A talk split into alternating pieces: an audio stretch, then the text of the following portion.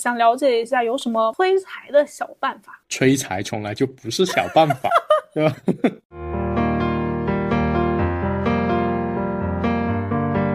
推来的那些财，这些财它到底是属于一个什么样范畴的财呢？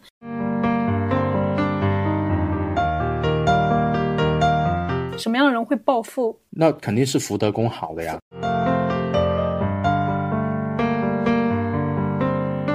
Hello，你好呀，欢迎收听玄门有你科学搞玄，这里是伊曼，我是十三。七财子禄寿，我们上一期节目呢，详细的聊了聊关于桃花、谈恋爱以及如何追男神的一些小技巧啊。我们这一期的话，来聊一聊财、金钱这个话题，听上去很诱惑人哈。啊，那我想问一下阿曼，最近跟钱有发生什么故事了吗？有好几个事情，最明显的一件事情呢，就是六幺八。谢谢马云爸爸，各大平台都在跟你发生故事。点开任何的 APP。都是各种消费的诱惑，当然我也不失所望的消费了挺多的。今年的六幺八对比之前的一些什么节，可能会少花很多钱。为什么？因为我把我的很大部分的预算投入到了学习里面，最近又买了新的课程，花了很多钱。嗯，好的，啊，所以存不下钱是有理由的哈。所以说我得赶紧来跟你聊一聊关于财这件事情，关于财运如何把钱存下来，以及有没有更好的让财流转的方法。留住。对。啊，首先啊，什么叫做把钱存下来？就是你不花钱，那不就存下来了吗？就你降低 你降低你的成本，你就可以提高你的利润。这个不是一个做生意的逻辑吗？所以这个问题有问题啊！就怎么样存下钱？最好的办法，要不你赚的多，就那个收入比你的开支多；要不就是你的成本可以降低啊，就无非都是这一些而已。它其实可能跟玄学没有太大的关系，这是跟个人的消费观念有关系而已。可以去听理财频道，钱这个事情在搞玄上面的话，其实一直来说都是一个比较重要的话题，你永远绕不开。甚至是我们就直接有说财运这种情况，你可能说桃花运、子女运啊，然后什么个人运势。然后其中就会有财运啊，一个特别庞大的话题。有很多人在聊到财运的时候，他们的想法就是：哎，我在某一个地方啊，我的什么财位啊，什么什么地方啊，去摆一个摆件，水晶也好啊，一些风水物品也好，我的钱就哗啦啦来了。那这就是我们说的对财运的理解了。那我在这里其实想问一下阿曼，你你觉得财运是什么？就在你看来，搞玄玄学上的财运，它应该是怎么样的一个运行的机理？财运的话，我觉得有几种吧。一种是紫薇的财帛宫，财帛宫的话，它直接反映了一个人的消费观念，他是如何花钱的，他付出然后获得回报的这一个期待，就投资观念或者说投资观。话在八字来说，正财和偏财也是两种不同的财。正财的话就更加偏向于说勤勤恳恳的，一分耕耘一分收获；偏财的话可能就。对钱呢看的就不是特别紧啊，手也比较松，但是呢，他赚钱的方式也是一些比较野的路子。所以，如果从命理的角度来看财这个事情的话，就是偏向于我们个人性情、性格上面、消费观、投资价值观等等的这些东西。那其实如果站在风水的角度来看财运的话，我个人认为哈，它就是很简单的一个逻辑。就是让你的付出变得有回报，这个观点我觉得是非常好理解的。你不可能说简单的摆一个东西，我突然间就有钱来了，这个听上去更像是魔法，对吧？它不是一个现实可复制、可操作的一个经验。那为什么我会把它理解成是你的付出会有回报这个事情呢？因为财运它其实不是我们说追求的那一张张纸币。对吧？上面印着天安门广场，印着一百块啊，一百这个数字。我们追求的不是那个东西，我们追求的是我每一次的努力、辛勤的汗水付出之后的话，我会有所回报啊！我不会让我的那个辛勤的付出是白费的。对于打工人而言，我的每一次加班，我都可以得到酬劳；对于创业者而言，我这一个的项目的投入是可以得到回馈的。而且这些都是正向的回馈，只有是如此，那这才叫做财运啊！因为你有实实在在的东西。但如果你再去追求说啊，我要赚多少钱的话，那其实会落了一个层次啊！一定是你做的这个计划，你达到了你想要的目标，这是我心目当中财运的一个运行的机理。所以呢，如果我们在催财的时候的话，我个人会更深入一步的去了解你这个人是怎么赚钱的，这很关键吧？你找到一个先生，然后你说先生能不能帮我催个财啊？先生告诉你，哎，可以，哪哪一天几点几点你干嘛干嘛，你就可以赚十万块。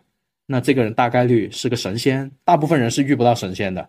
所以的话，我也不是神仙，那我只能是实事求是一点，去了解你的一个赚钱的原理。也就是你的职业的性质，了解你职业的性质之后的话，我再匹配的去做一些建议。那像职业的话，其实挺多的，公司里面其实有非常多的人员啊。前面的话，我们会有销售去做业务的，在中台的话，我们会有一些支持部门、赋能部门，比如说程序员、培训师这一些。后台的话，就还有比如说 HR 这一些工种，他们有不同的职业性质的。没错，就是每个人他有不同的职业性质的话，就导致他赚钱的一个方式方法是不对的。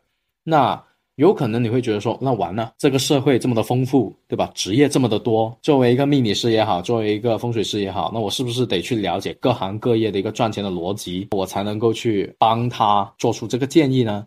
那其实我们这里要佩服一下老祖宗。就他们在八字上面有一个非常棒的概念，就是食神体系。同我者为比劫，我生者为食伤，生我者为印星。是的，没错，就是八字里面的话，我们都会有食伤啊，或者是比劫这样子的一些概念。如果说现在要你去论一个人的赚钱方式，然后你会发现他的喜用神是食神伤官，那你会说这个人他赚钱的手段是什么？靠一技之长赚钱呢？为什么呢？我生者为食伤嘛，就是我自己衍生出来的我的口才表达，我去制作的这个东西，手工活，程序员他写出来的程序代码，作者他写出来的文章，这些都是他自己去创造出来的东西。对，有可能是他的感悟，有可能是他的一个思想的输出，变成了一个具象化的东西。所以啊，为什么会这么多的食神里面，我就会专门讲食神三观呢？是因为在当下这个时代的话。我们是一个非常开放的社会，非常多元化的一个时代。时商在这个时代，它其实很占优势的。有很多人可以凭借自己的才华，在自媒体上面去大放光彩。主播对主播啊，或者作者也可以。那以前你想一下，写一本书多难？那现在你只要开一个公众号，你也可以是爆款文章，百万阅读。所以食神三观，它也可以成为你赚钱的方式。那我在催财运的时候，就会专门去催旺你这一个食神三观。它其实这里面就是这么的一个逻辑。命理里面，我通过发现你性格性情上面的一个优势，然后再通过外力的一些方式方法，给你这一个所谓的喜用神。这个喜用神它还会有一个食神的概念，去进一步的细化。我记得我们之前有一期节目是有讲到过，在喜用神的判断里面的话，可以根据五行来搭配，对吧？穿衣打扮啊。啊，或者是你的言行举止啊，对吧？那其实今天我们就会从另外一个角度，就哦，原来喜用神除了五行以外，它还会有食神这一个维度去进行一个分析。有很多客户他们来找到我们的时候，他就会觉得说啊，我到底要怎么样去催财？我到底要干嘛干嘛的时候，我们是很无奈的，因为这个事情它很复杂，我得根据你现有的情况来给你匹配最好的一个角度。生活本身就是一个很复杂的事情，它并不纯粹。它有很多种维度，它有很多个角度可以进行分析跟切割。我们只是在寻找一个最合适你的角度切割下去，发现你的优势。可能有些人啊，那我没有十神三观，我是不是就不能催财运了？不是啊，你可以有官星啊，对不对？正官偏官。那比如说阿曼正官偏官，如果要赚钱的话是怎么赚？正官很乖啊，他很能听话，他会很很能够去适应这个体系，他所运转的规则，然后在这个规则里面去找到他自己的一个位置。对，这是一个解释的角度，但其实我们可以回归到那句话：我生者既然是为食神，克我者为官星。所以什么东西是在克制着我的？社会的约束、人伦的道德，这些都是约束我们自己的事情。那如果一个人的正官特别旺的时候，你说他很乖，对啊，那他可以适应规则。等到他适应规则、了解了规则之后，他就可以利用规则。那这些人就是当领导，或者说当管理者啊。这领导大家不要想到是什么大企业的领导，他有可能只是一个简单的部门主管啊，这样子的类型也是可以的。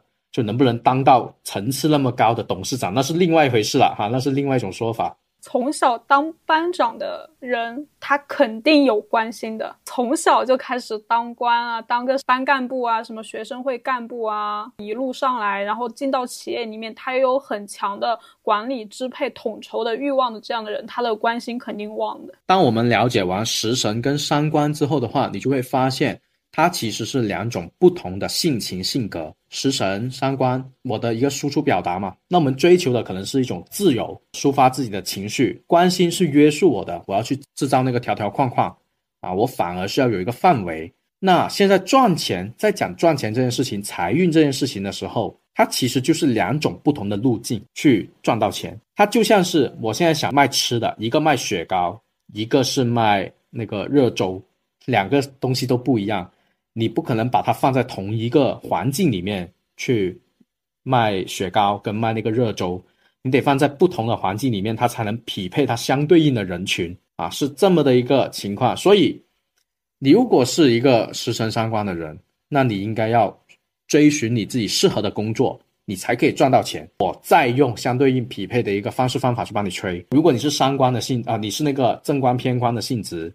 那你就要应该去寻找你相对应匹配的工作职能，去赚到那笔钱。但是我们不得不承认哈，就有一些当管理的，他可能赚钱就是没有自媒体多吧？看是在哪里当管理了啊？对，没错哈。那这种的话呢，话题就有点危险了啊。那我们就不聊了 啊，我们就可以跳到下一个问题。什么样的人他会有暴富的运气？你这个表情很微妙。就是关于暴富这个的话。你问一个从来没有横财运的人，真的是，真的是有点 超出我的心路历程。不过呢，我可以把暴富这个事情把它扩展一下，就是好事，对不对？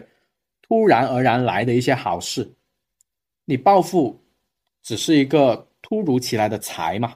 那我们如果把这个突如其来的财扩大一下它的范围，那就是突如其来的好事。那我们人肯定多多少少都会遇到好运的时候。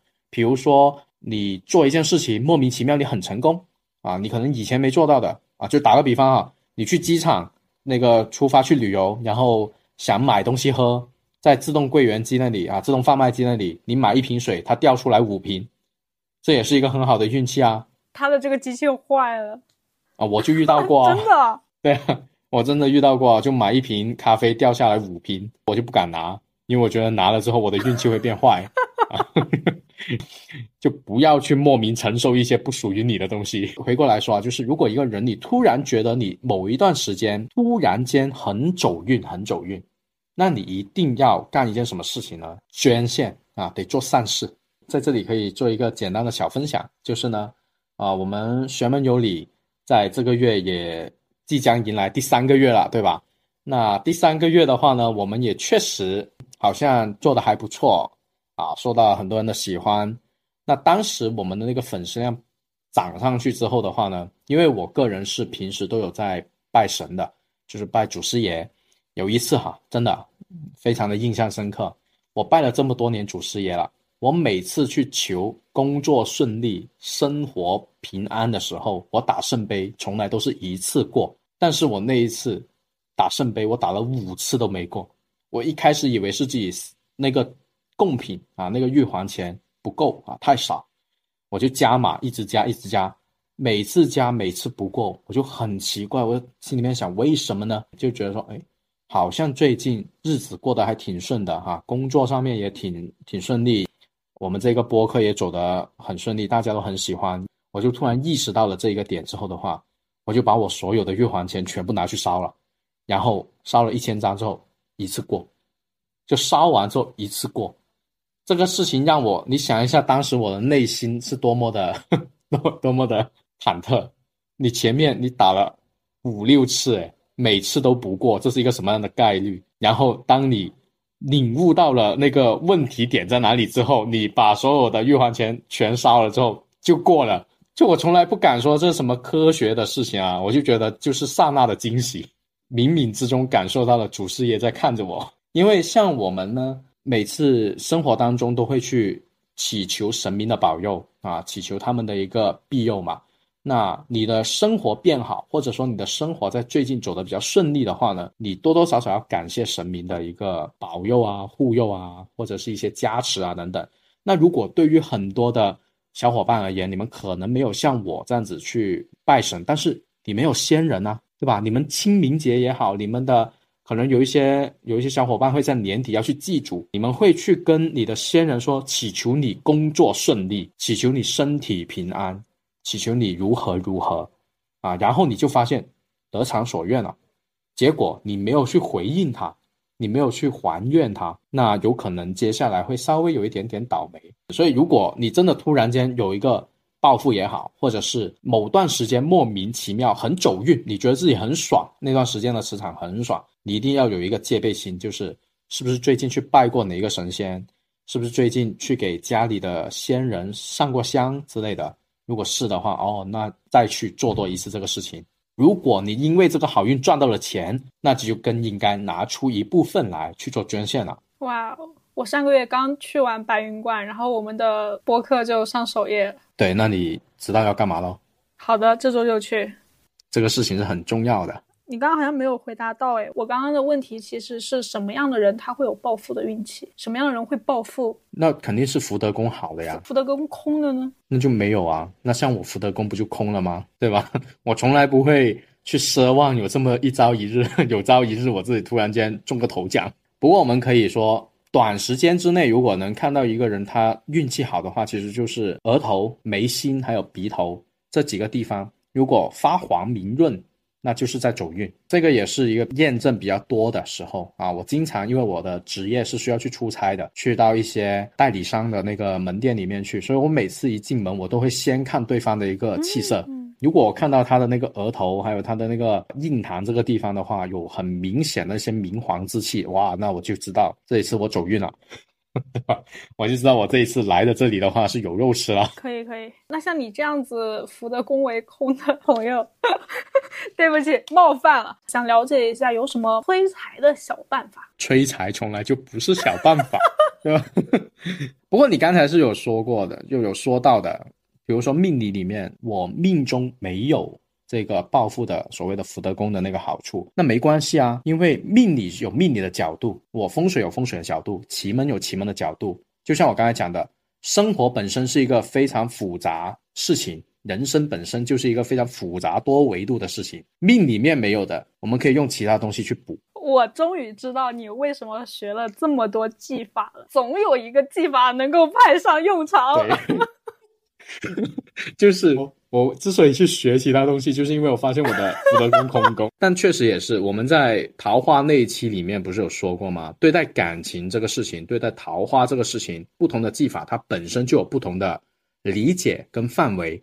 那同样的财运也一样啊，不同的技法对待。金钱财运这件事情其实也是不一样的。命理刚才有讲过了，它是跟我们的人的性格相关。你是用什么样的消费观念？你是用什么样的赚钱方式？你适合去做什么样的事情来获取金钱劳动的收获？这是命理的角度，对不对？那我们在吹的时候，其实就是往性格性情方面去改变这个磁场。那风水的话呢，房子它本身也是有财运这个事情的，但是。我今天反而想给大家去科普一个观念，风水里面有一门有一个分支很重要的组成部分就是日课。我们说的择日选日子那个事情啊，比如说结婚你要选个日子，动工你要选个日子。但其实广义上的日课的话，它还会有一种就厉害的地方，就是你比如说你要去谈判啊，你今天要去谈一个生意合同。那你完全就可以挑一个日课去帮助你的，可以去帮助你。日课的话，当然也有很多的，也有很多的方式方法，有很多的门派，比如像什么雷霆日课啊、正五行日课啊，这些都是哈天星正运之类的。通过挑选日子，它的那个见效的速度是特别快的。我去年的时候是有试过一次，去年是那个壬寅年，去年有一天它是壬寅年、壬寅月、壬寅日、壬寅时全部一样。那一天的话，它是很好的一个日子。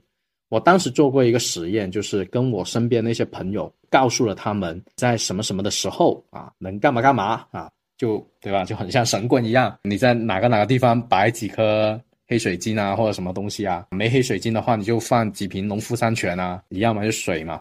啊，我的催财主打就是一个什么便宜小钱撬动大钱。不过呢，当时求的那个其实不一定是体现在直接的金钱获取上面，因为我当时一共找了大概是五个朋友去做这个实验，就是我让他们说做完这个事情之后，你得给我反馈你身边发生了什么变化。其中有两个是很明显的，就是打工人哈，一个是打工人，他第二天去买彩票中奖，太直接了。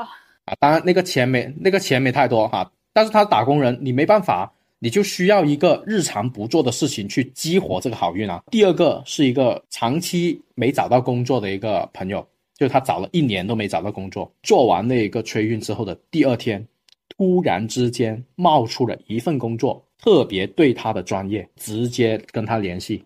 第二天哦，这种好事下一次想一下我好吗？我也需要百年难得难得一遇的日子。已经错过了，今年留意一下。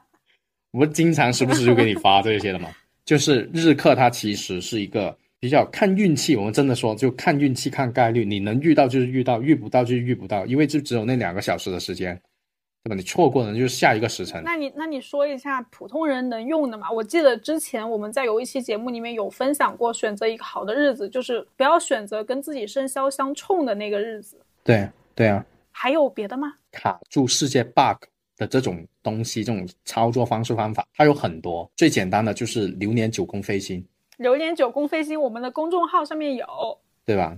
你上一次好像有写，你要这样子硬广，那你就稍稍的口述一下，流年九宫飞星和悬空飞星有什么区别？就悬空飞星，它是我们风水里面的一个理气派的技法。流年九宫飞星，它就是在建立在悬空飞星下面的其中一个内容，就是你每一年把家里面划分成一个九宫格，你去找到那个一白贪狼，还有那个九紫这两颗星。是可以去催旺的，这一个其实很简单，大家每年的百度啊都可以搜得到，每年你都可以找到这些催旺你的那个财运也好，人缘运也好，非常方便哈。这个真的流年九宫飞星，每年都可以去找，然后你每年在相对应的一个方位上面去摆这个东西就好了。但是呢，你只见过月老牵红线，你从来没见过月老。干嘛下春药？运气给你带来的永远只是相遇。如果你想抓住这个机会，把它变现的话，得靠自己的本事。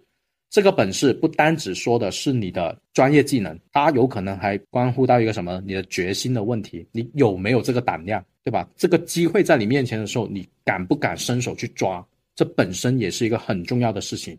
那这一个它其实又跟什么相关啊？说到底就是性格问题。对，如果一个人。他特别的胆小怕事，他不敢去冒险。机会来到面前，他只会以为是什么？那是一个坑，他不敢去抓住它。你在说你自己吗？对，一个人从没走过好运，突然间有好运来的话，我只会在怀疑。那个好运是不是有人在假扮的？不是十三老师，我是觉得之前的创业经历把你深深的伤害到了。你当时可能没有搞悬，所以你创业的时候没有选择一个好的日子开业。对，应该是，但是我已经记不住那个日子了。所以，呃，刚才我们聊到催财这个事情啊，不同的技法对待金钱、对待财运，它是不同的角度。命理聊完，风水聊完，那我们继续聊就是奇门。那奇门的话呢，它更加具体，风水它更像是一个环境的塑造，择日其实也是一个环境的塑造嘛。那奇门的话呢，它就是对于事态的一个分析。所以呢，如果要用奇门去催这个事情的话，它其实会更贴近这件事情本身。比如在这里，我可以举一个曾经的例子。就是身边有一个朋友，他是开餐厅的。然后有一次，他跟我讲，他说最近家里面的生意不太好啊，已经疫情过后的了哈，就口罩过后，那个人流是就已经恢复正常的那种，可以堂食。但是他家里面的那个情况还是，就他那个餐厅的情况还是一般般。他当时就问我为什么啊，能不能帮他看一下什么原因？当时奇门盘一开之后的话呢，就看到。什么什么情况？比如说你家的那个餐厅的布置啊，或者是说后厨的那个后厨的那个师傅他的那个心情不好啊，你管理者在某个方面不到位啊。那分析完这一通的事情之后的话，其实我们抓住那个事情的本身就是宣传跟客流不太到位。那刚刚好，当时的那个盘上面的话，就有一个很好的象意，就是能够把客流、粉丝、客户这样子的一个符号。跟他家的那个餐厅融合在一起，那怎么样去把这个象意嫁接呢？就是看我们在天成像下一句话是什么？在地成形。奇门盘它是摘取了时空的一个象意，那就是在天成象。那我这时候的话，只需要在他家的那个餐厅里面去做相对应的布置，我就可以在地成形来嫁接这两个的力量。所以我就让他六点多钟起床去拜神，在相对应的一些地方挂一些对应的物品，然后也很见效，就是弄完之后的当天中午大中午就满桌，就所有的包厢全满。所以这就是奇门去催旺这个事情本身。要问一个大家可能都很好奇的事情啊。有没有什么办法可以日常帮自己催财啊？我知道你其实日常有给你自己去叠一些奇门的 buff 或者什么的，你可以分享一下你的小妙招。其实这个很难啊，这个如果要做的话，你得深入去学这个事情啊。它不是说简单的去知道怎么吹，但是通过奇门这一个技法的话，我反而会得出一个。心得那就是你时刻做好准备就可以了。你无论是什么样的方式方法，你都是要去瞄到那个时机。比如像我，我是很正常的，我知道我自己是做一个可能现在的副业，毕竟还是一个自媒体的主播。那我自媒体主播的话，我赚钱的方式或者说我要获取人气的方式，就是口才表达、内容输出、粉丝、路人缘、平台，这些就是我获取财的关键词。这个财不一定是金钱啊，有可能是各位的关注。有可能是各位的分享，有可能是各位的一个点赞、评论，这一些就是我们说的数据，它有可能就是一个成就了。好，那我要获取这个成就的话呢，我就相对应要去做哪些事情呢？我会时刻把这个记在心上面去。那当我每一次去帮别人去看奇门盘的时候，我就会留意一下，哎，这个盘是不是跟我是有关系的？里面的象意我能不能用得上？如果能用得上的话，我就可以去干这个事情，我就可以去用对应的一些操作的方式方法。有可能，如果我在家里面时间比较充裕，我可以做得充足一点，我可以用一些风水摆件。那如果我在出差，我根本就连淘宝买东西的时间都来不及了，那没关系啊，我们可以做行为风水。什么叫行为风水？就是你通过人本身的行为去干这个事情。我当时做过的，就是在家里面的正北方喝一瓶酒，在那个地方睡一个晚上，就这样子。太夸张了。我当时就是做完这一个，隔天就来了。好几个客户啊，这种就是叠奇门 buff 在自己身上啊。然后如果我当时的时间充足一点的话，我就可以准备一些饰品去凝固住这一个象意，让它在自己身上存留的那个时间更长。如果你只是做行为风水的话，可能就会偏向于当下那一下，就是有那简简单单的一下子的时间啊。所以当你会的。东西越多的时候，你的手段自然就越多。这里并不是说提倡各位去学这么多的东西，而是告诉你们一个一个心得。第一个最关键的事情就是，你想赚钱，你得先明白自己靠什么赚钱。你想获取好的数据，你得想清楚明白自己是怎么样获得这个好的数据。当你搞清楚了你怎么样，哪些是你的关键因素之后的话，你再用你自身的办法啊。我们是搞玄的，那我就用。玄学的方法，如果你自己是做研究的，你可能是学心理学的，那你就用心理学的方法嘛。你一定要先了解自己，不然的话，只是盲目的去找一位先生，你就可以得到三十万，这个事情怎么想都不合理。讲到这里，虽然还没有正面的回答我们普通人能够实操的办法，你就是秀了一下你的技，有点拜神。因为它涉及到很多的专业概念啊，我没办法说一下子什么小方法、小技巧啊。如果有的话，那就是锻炼身体啊。因为为什么身材啊，那个身弱不担财，所以你只能说锻炼身体，拥有好的精力啊。你时刻可以保持旺盛的精力的话，那你就可以赚到钱。我开播之前我就跟你说过了，千万不要再当着我的面说什么身弱不担财，我最讨厌这句话。而实际上这句话不也是对的吗？你要你要搞钱也好，你要搞事业也好，你要搞成就也好，你就需要有旺盛的精力，你的身体得好。如果整天病恹恹的话，有气无力，你怎么去怎么去好好学习？怎么样去好好的施展你的才华？怎么样去好好的加班搞钱？所以你得补硬啊，你确实得努力锻炼啊，好好休息啊。是啊，所以没没错吧？所以我说，如果你想日常催运的话，健身。你在这里等我。就是关于如何搞钱这件事情啊，很多朋友他其实是处于一个非常迷茫的状态。他经常会问我的一个问题是：现在有什么项目可以赚钱？等一下，他只是问你什么项目可以赚钱？对，但其实他并没有带着一个具体的项目来找你，是不是？对。那你让他去搞医美吧？为什么？不是挺赚钱的吗？对啊，那个领域是很赚钱啊，但是他会觉得这个操作的系数有点高。那就是源于他的本本事没那么高嘛。嗯，对吧？所以他问的那个问题，如果他又没有相对应的那个技能的话，就相当于他没有入门门槛，那你只能去买彩票咯，你让他多买点咯。啊，这里不提倡哈，啊，先说一下，不提倡不劳而获。如果没有技能的时候，你就需要明白，先去搞到技能。在这里面，我又可以给大家念一首诗了，啊，是我比较喜欢的一个，经常会勉励自己的一首诗，就是“腰缠万贯金镶玉，不如一技在心头。日间不怕人来借，晚上不怕贼来偷。你哪怕存了很多钱，你哪怕有很多很多的本金，都不如你有一个技术在自己的身上，因为这个技术在你身上的话，别人是借不走的。”小偷他也是拿不走的，什么财运，别人又问项目如何如何，他之所以问这些问题，有可能就是他们也不知道自己能干嘛呀。很多我认识很多的一些老板，他们就是拿着一笔钱，整天说在寻找投资的机会，但是他们拿着这些钱的话去寻找投资机会，他们又不会直接参与管理跟执行，就企图说通过哎我给你一笔钱啊，然后你几个月之后你还我多少多少，还是很不劳而获。他们连去分析这个行业的那个动作操作都没有，就是想捡钱而已。那凭什么吗？偏财运好吗？福德宫好吗？这种其实也还挺常见的，因为我们公司有基金嘛，所以我们的 LP 爸爸大部分都是。就是相信我们老板，所以把钱投给他。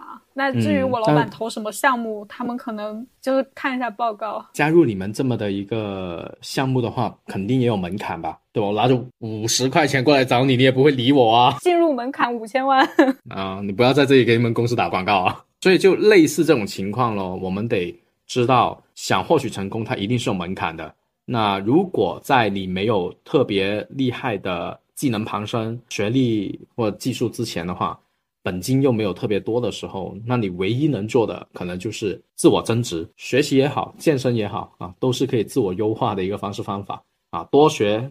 多学多练肯定是没错的，可是我还是会想要把钱存下来啊！在这种经济下行的时代，这月光是很心慌的。你别花呀，你这个怪谁嘛？你跟我讲说，我想每个月存下来，那你自己花的多。我的标签里面我贴的是知识付费的老韭菜，好像也是。刚毕业的时候就会买一些语言上的课程，因为我是学小语种的嘛。后来换行业之后。进入了互联网这个大染缸，开始不停的买各种课程，加入各种圈子，为各种知识星球付费。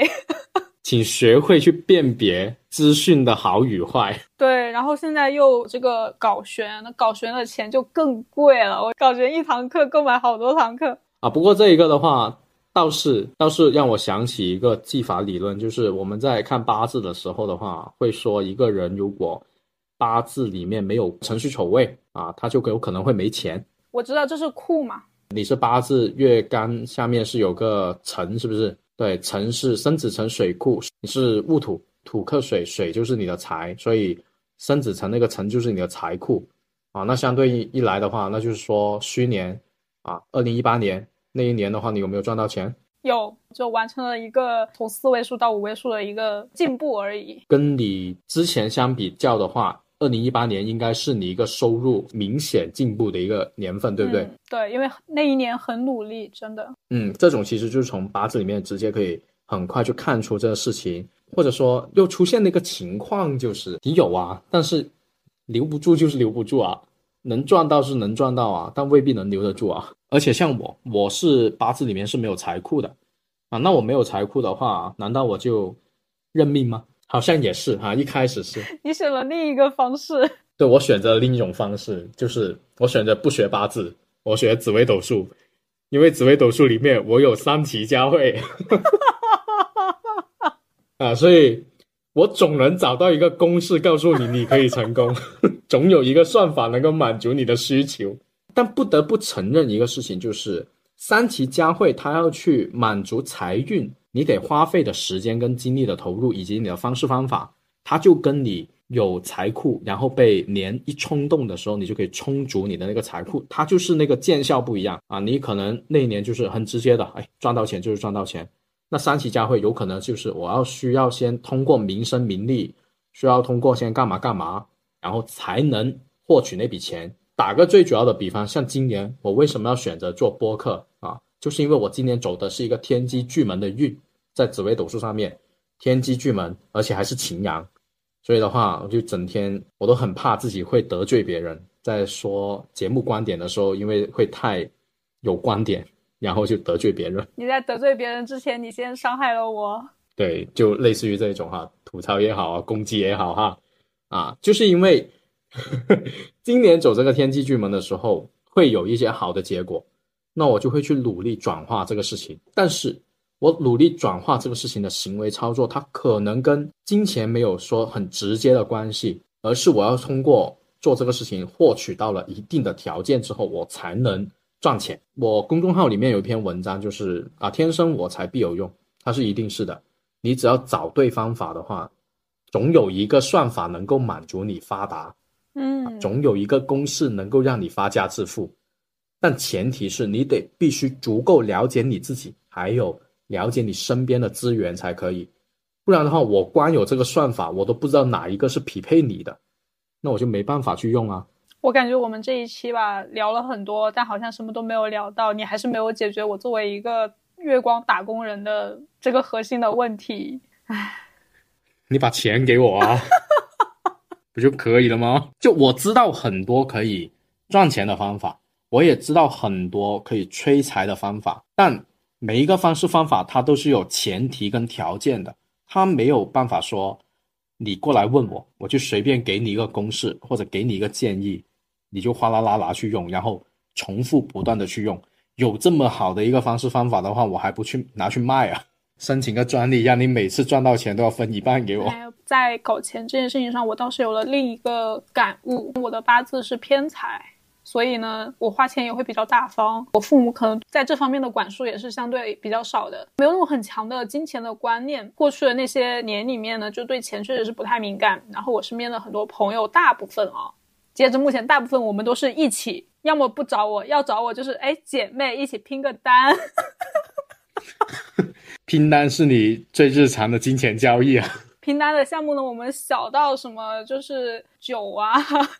嗯，对，买酒拼单，一起消费，买面膜，然后水乳，女生的这些东西，去打个光子嫩肤啊，这种小的这种项目，对吧？也会拉着一块儿。所以自从我遇到你之后呢，我又突然发现，哎，我们是可以一起好好学习的。就突然之间，那个拉着我学习的人他就出现了，你懂吗？就是不断的让你给学费。对，遇到遇到十三老师之后，就疯狂为他氪金。不要不要这么说啊！就是有一个点啊，学费真的把这个技能学下来之后，它不算是消费啊。啊，不提倡消费啊，我提倡学习。这不是重点，重点是，如果说你真想要搞钱，或者说你希望你自己可以把钱存下来，哦，我最近又发现了，我可以带着我存钱的小伙伴，就是你要去找到那个能。帮助你一块儿往那个方向走的那个伙伴，很多朋友他可能在你的人生里面可以扮演不同的角色啊。我会有一起喝酒的朋友，一起去逛街买衣服的朋友，也有一起说去做医美的朋友。那那我同样的也可以拥有跟我一起存钱的朋友，带我搞钱的朋友，学习的朋友。啊，其实这一个我可以分享一个观念哈，在。佛家上面不是有佛法僧这么的一个三宝的观念吗？啊，皈依三宝，皈依佛法僧嘛。佛是什么意思呢？佛释迦牟尼，它其实就是一个目标的意思。就如果你选择佛教，你选择相信佛教，然后你皈依三宝，第一个就是佛宝，就是你要相信你可以成为菩萨，相信你可以成为有智慧的人，开悟的那个人，因为已经有一个榜样在那里了。那就是释迦牟尼，他就是我们的榜样。那第二个佛法，第二就是法宝，法宝就是方式方法。佛教上面它有很多的经书经文啊，我们的心经、金刚经，还有那些我念不出文字的那些经文的话，每一部你都可以去看，因为它上面记载的全部都是以往的得道高僧他们写下来的学习心得跟修行的方法。那这些就相当于是什么？教学材料相当于是那个那个学习辅导书啊那些东西，那最后的就是佛法僧僧是什么呢？就是老师、同伴、同窗、朋友，跟你一起去修行的那个人。这是佛家上面去说，皈依三宝、佛法僧三样东西，我会觉得它跟我们很多的学习也好，很多的人生目标，你都可以用这么的一个理论或者说这么的一个观点去看呢。比如说你现在搞钱，佛是什么？你搞钱的那个榜样，你想成为谁？哪一个人是你啊？比如说你现在想做一个自媒体博主，你想通过自媒体搞到钱。好你先找一个对标的账号啊，那个就是你的佛啊，对吧？可能某某某博主就是你的释迦牟尼啊，然后 再去看法，那你就看小红书上面教你什么方法，对吧？行万里路，你还要读万卷书，哪万卷书啊？万卷小红书。近期还是不要登录小红书了，登录小红书就要开始剁手。然后最后就是生嘛，那你就是跟你一起去。学习也好，跟你一起去学习啊，跟你一起去搞钱、搞事业的那些小伙伴，所以我觉得佛法僧这么的一个观念的话，在这几年给我带来的帮助其实是蛮大的，就不一定要把它当成是一个佛家的东西，你可以把它当成是你的一个行为的方式、方法、理论啊，也可以。所以你刚才讲到说啊，你可以有很多圈子的朋友啊，喝酒的有喝酒的。穿衣服的穿衣服的，美容的美容的，那学习的也可以有学习的朋友，搞钱也可以有搞钱的，那个同道者，有那些人你才不会才不会孤独，而且你们之间才会互相的交流，然后这么一起去做的话，才才可以把这件事情搞钱这件事情存钱这件事情变得有意义起来，变得有意思起来，啊，这可能是一个非玄学的操作。很多人会觉得你去求财，你通过一些狗玄的手段。去弄来财，会觉得这是一个走捷径、不劳而获的想法。他会对这种方式是存在很大质疑的，觉得你想不劳而获。在我看来的话，那事实上并不是真的说给你那个钱。我自己也吹过很多哈，拜神也好，奇门也好，我也干过很多事。最深刻的感受就是，永远只是客户来。对吧？他不会说客户一来到就跟你讲说，哎，我给钱给你，给不给我看都无所谓啊，我就想转账给你，不可能出现这种问题吧？对吧？不可能出现这种情况吧？就是他会出现这个人，但是抓不抓得住这个机会，得看你自己有没有那个本事啊。所以你为什么会说我是不劳而获呢？是神明或者说某种技法让我获得这个机会，是让我获得那个时运的机会，让我去施展了我自己的技术方法。如此而已，我并不是说什么在走捷径，我也并不是说在走什么不劳而获的事情，我也从来不会提倡这个东西，啊，因为那不符合质量守恒定律。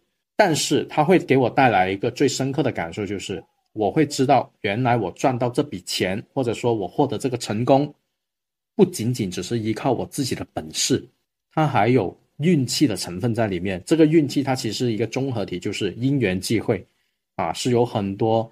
这个时间点的契合，举个很浮夸、很夸张的例子：某天我家里面，我在家里面点了一个外卖，这个外卖小哥因为要送我这个单，而错过了给下一个客户送单，然后那个客户因为没吃到那顿饭，他晚出门了一个小时，结果他就签不了那个客户啊，因为如果他早一个小时下那个去公交车站的话，或者说出门的话，他可能会遇到他心。心里面，或者说他生命里面最重要的那个贵人，结果他因为晚出门一个小时，他遇不到了。那会不会有这种很巧妙的戏剧的场景在里面？而这些场景是每天都在发生的呢？而我现在因为拜了神，我就早了一个时间，就我早了一小时出门，我遇到了那个机会，对吧？它其实跟我的能力没关系，它跟我的性格性情没关系，它就是一个运气的问题。而我今天拜了神，就是因为我获得了这个运气，我卡住了这个世界的 bug。这样子去想，你会觉得这个世界很奇妙，是不是？